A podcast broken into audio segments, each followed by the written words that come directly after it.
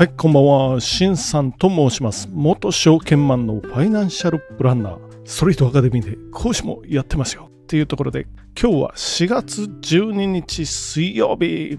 なんかさっき外 出てたら雨上がりで結構肌寒かった。こちら関西ですか。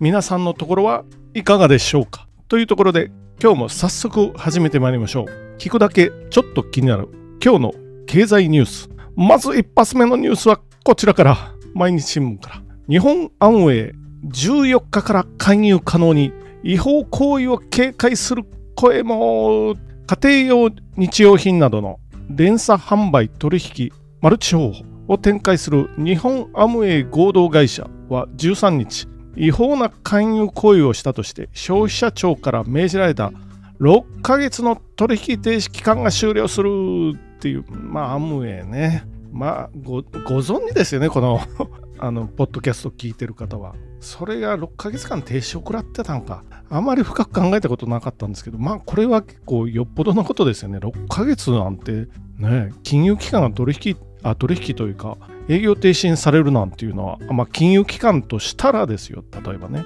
証券会社とかそういうニュースやってるんで。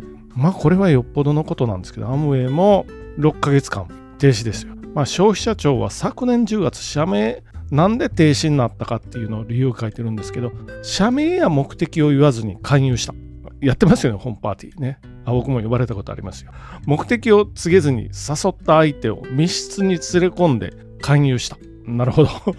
相手の意向を無視して一方的に勧誘した。これ保険とかでもよくやってるかな。最後、契約締結前に書面交付をしなかった。という4種類の違反を確認したとして同社に6ヶ月の取引停止命令を出した。これ勧誘した人たちどうなったんかな？アムウェイの勧誘してる人たちはあれかな？ディストリビューターとかっていうんですかね。で、具体的にはネット交流サービス、まあ SNS を通じて誘われて、女子会でハンドクリームを勧めて、突然アムウェイの話をされた。サークルメンバー募集に応募したら事務所に連れられ、後日しつこく勧誘されたりしたケースがあったという。まあ、無店舗販売ですよ、アムウェイはね。無店舗販売、かつ、まあ、無広告、あ、でも広告出してますよね。あのミキプルーンも同じく無店舗販売、かつ、法律で言うと、連鎖販売ですよ。連鎖販売。まあ、人脈とかを使いますよ、この連鎖販売でね。ミキプルーンも、あれ確かそうですよね。やってますよね。テレビ CM とか。他にもいっぱいありますよね、そういうビジネスは。でも、まあ別に法律を守ってやったらいいんですけど、ちょっと逸脱したっていうところですよね。ただし、この、まあアムウェイに限らずですけど、連鎖販売取引、あるいは無店舗販売は、これはビジネスモデルという と偉そうになるんですけど、まあ1960年代、70年代、まあ言って80年代ぐらいですよ。まあ、その時はそれなりの社会的意義はあったと思うんですよね。仕事もそんなに多様化してなかったですし、まあ、代理店ビジネスみたいな感じですよ、言ったら、これは。まあ、僕も保険代理店やってましたから、代理店ビジネスみたいな。あ、ただし保険代理店は仕入れないし、まあ、ノルマもないことはないけど、まあ、おそらくアムウェイとかそういう連鎖販売取引のビジネスに比べるとノルマはな泣きがごとき等しいぐらいな感じですよね。で、強引な勧誘もまあ、ほとんどないかな。強引に勧誘したとしても、解約されますからね。保険なんていうのは。あ、さっきのお話になりますけど、60年代、70年代、80年代ぐらいなら、無店舗と、あるいは連鎖販売取引っていうか、広告をメディアに打たずに勧誘するそういうビジネスとしてはひょっとしたら存在価値があったかもしれないんですけれどももうでも今やね2000年代以降はインターネットですよ。まあ消費者も選択肢ありますよねいっぱい。アマゾンもあるし楽天もあるし。例えばなんかアムウェイの主力商品といったら洗剤とかなんだシャンプーとか。なんかそういうもんですよね。これ洗剤とかはアマゾンで探したらいいじゃないですか。というとアムウェイはこう実験とかして効果を見てもらいながら販売できるからいいんだ。そうするとまあ2010年代以降は YouTube とかもあるし、まあ見れますよね、動画で。まあ、ちょっと社会的役割は終えつつあるのかなと思いながら皆さんはいかが思いますでしょう。というところで、まあ、次のニュースに行ってみましょう。こちら3本ニュース、もう3連発、銀行関係3連発。日経新聞からそれぞれ。まず1個目。銀行株が難聴、金融緩和政策の修正観測後退でということで、ちょっと見ましょう。11日の東京株式市場では、銀行株の難聴さが目立った。前日に日銀の新総裁で上田氏が就任記者会見に臨み、大規模な金融緩和策を当面継続するとの方針を示した。市場では早期の金融政策の修正観測が後退し、銀行株には買いが入りにくくなったっていうことで、まあそうなんです。黒田総裁の時代に、いや日銀の総裁、黒田総裁10年間やられて、この間変わったところなんですけど、上田総裁、新総裁ですよ。黒田総裁としてあの異次元の金融緩和はずっとやってたんですけど、総裁変わってこれは解除してくるかっていうようなお話になってたんですけど、まあしばらく継続ってなって、マーケットに影響出てますよね。株はまず高いですよ。金利が低いほど株価にとってはプラス材料というところで株は今日1万8000に乗せて終わってますよ。ただし為替ですよね。130円割れぐらいまで接近してたんですけれども、まあ、これを受けて133円台ということで133円台後半というとこですよね。おそらくアメリカの方も政策金利はまだ上げる可能性が結構あるのでこうなってくるとまた円安の方向ですよ。これに進むと円安になるとエネルギーとかあの小麦とか輸入してるんでまた物価高というねこれが続きそう。で銀行にとってはこの政策金利というか、まあ、長期金利というかまあ、あまあ、政策金利ですけどね緩和の方に行かないということは銀行にとってはマイナスと。銀行の業績にとってはですよマイナスということになりそうかな。まだ当面じゃあ低金利は続くのかなっていう気はしますけどねどっかで抜き打ち的にやってくる可能性はありますよ。というところで他のじゃあ銀行株のニュースをあと2つありますよ。仕組み債販売地銀で撤退進む。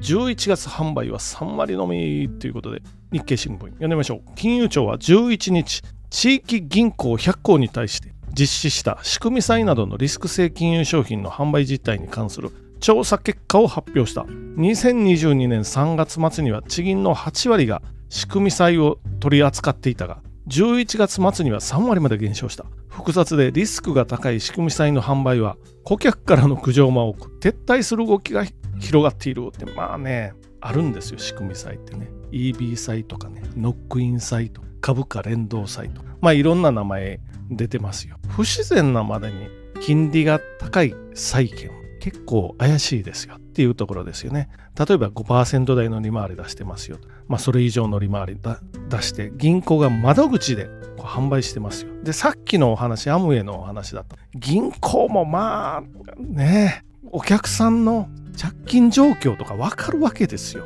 退職金が40年間勤めた会社員あるいは公務員で退職金が丸丸1000万円振り込まれました。もうそしたらすぐ見てね電話するわけですよ。なんとかのあれ退職金ですか。ぜひ一度ご相談にいらしていただければ。そういうお話で最悪でも生命保険の外貨建ての生命保険みたいなのを 勧められたりもっと立ちが悪いのはこの今お話に出てる仕組み債なんていうのを勧められてまあ最初は調子いいですよ。ノックイン債なんてね。最初は早期償還ですよ。早期償還ちょっとね5%の利回りの商品がありますよ。じゃあやったところ。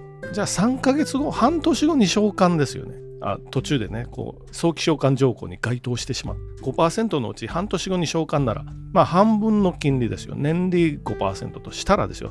例えばの話ですよ。そうするとちょっともらってじゃああうまくいった。もう一回。次もまあ早期償還で。まあ損はしない。これはいいぞどんどんあの掛け金が上がっていって最後に最後にノックインしてしまうわけですよ。あまあ元本割れとかね下手すると元本を大幅に毀損するとかそういう商品はありますよ。あるいは、まあそれって最悪のパターンなんですけど、今度はここには話題になってないんですけど、外貨建ての生命保険は結構進めてきますからね。あれはもう手数料の塊の商品ですから、めちゃくちゃ手数料高いんですよ。これ金融商品じゃありえないぐらい高い。それを勧められてやるわけなんですけれども、当然手数料をカバーするまでね、ある程度の年月経ちますよ。しかもこのドル円とかね、ならもう130円台とかでやってしまうと、いつまでだったら、あ、これ平常に戻ってまた120円とかそれを下回ってきたら構元本回復に時間かかると思うんで、まあ、注意してくださいねっていうこの仕組み債っていうわけのわからない商品とかあるいは異常なまでの氷回し商品とかを勧められたらご注意くださいね。そういうお話でした。で最後ちょっとだけやっときましょう。またまた銀行絡みのお話ですよ。地銀20校長が初任給上げ人材獲得難内定自体で危機感っていうところで読んでみましょう地方銀行で新入社員の初任給を引き上げる動きが広がっている日本経済新聞社の集計で少なくとも全地銀の約4分の1となる20兆の地銀が初任給の増額を決めたことが分かった。横浜銀行は11年ぶり。参院合同銀行は8年ぶりの引き上げとなるっていうことで、まあこれぐらいにしとこうかな。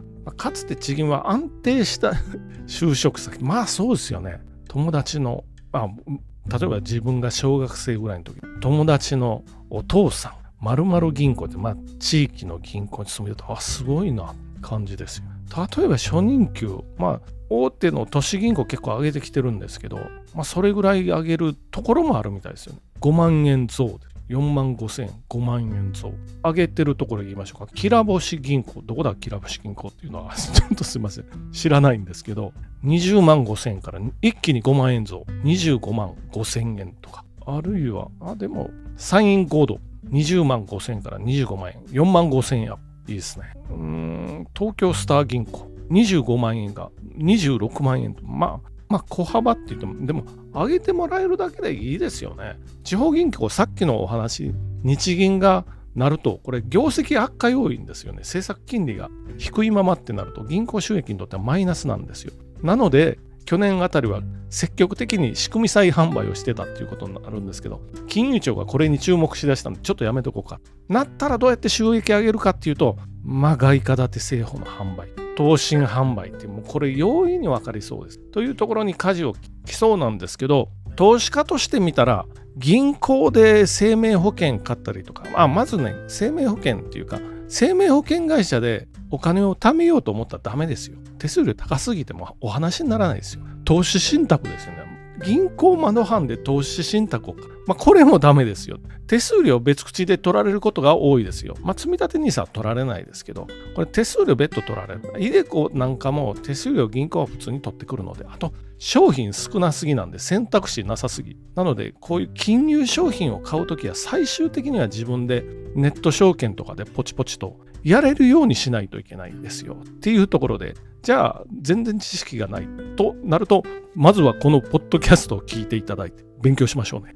みたいなお話を、まあ手前味噌のお話ですけど、まあ時事ニュースですけど、ちょっとずつ聞いてくるとなんとなく分かってくる。大体最近のニュースは決まってますよね、傾向が。まず金融機関に対するニュースですよ。シリコンバレー銀行、あるいは日本の産業合同銀行、これ金融機関のお話ですよ。で、次は商品の話。投資信託のお話とかね、あるいは産業のお話ですよね。電気自動車、半導体っていうようなお話に大体限られてきてるので、まあ、とりあえずちょっと聞いといていただいたらっていうことですよね。で、時々日経新聞もコンビニで買って読むとかね、そういうのでもいいかもしれないですよ。っていうところで、まあ、ちょっと皆さん気をつけて自分で選びましょう。今日のまとめに行ってみましょう。まず一発目。アムウェイの営業再開ですよっていうところですね。知らぬ間に、まあ、あの業務停止っていうか営業したらダメですよってやられてたわけなんですね。2つ目というか、もう地銀銀行株3連発ニュースですよ。銀行株が難聴ですよ。日銀の金融緩和継続ですよ、とりあえず。地銀で仕組み債みたいなのを売ってるところがちょっと縮小気味。となると他の商品を売ってくるはずですよ。っていうニュースと、最後は業績悪化するかもしれないですけど、初任給は上げてますよ。人を取らないともっともっと指つになりますからね。じゃあ今日もご清聴どうもありがとうございました。また明日。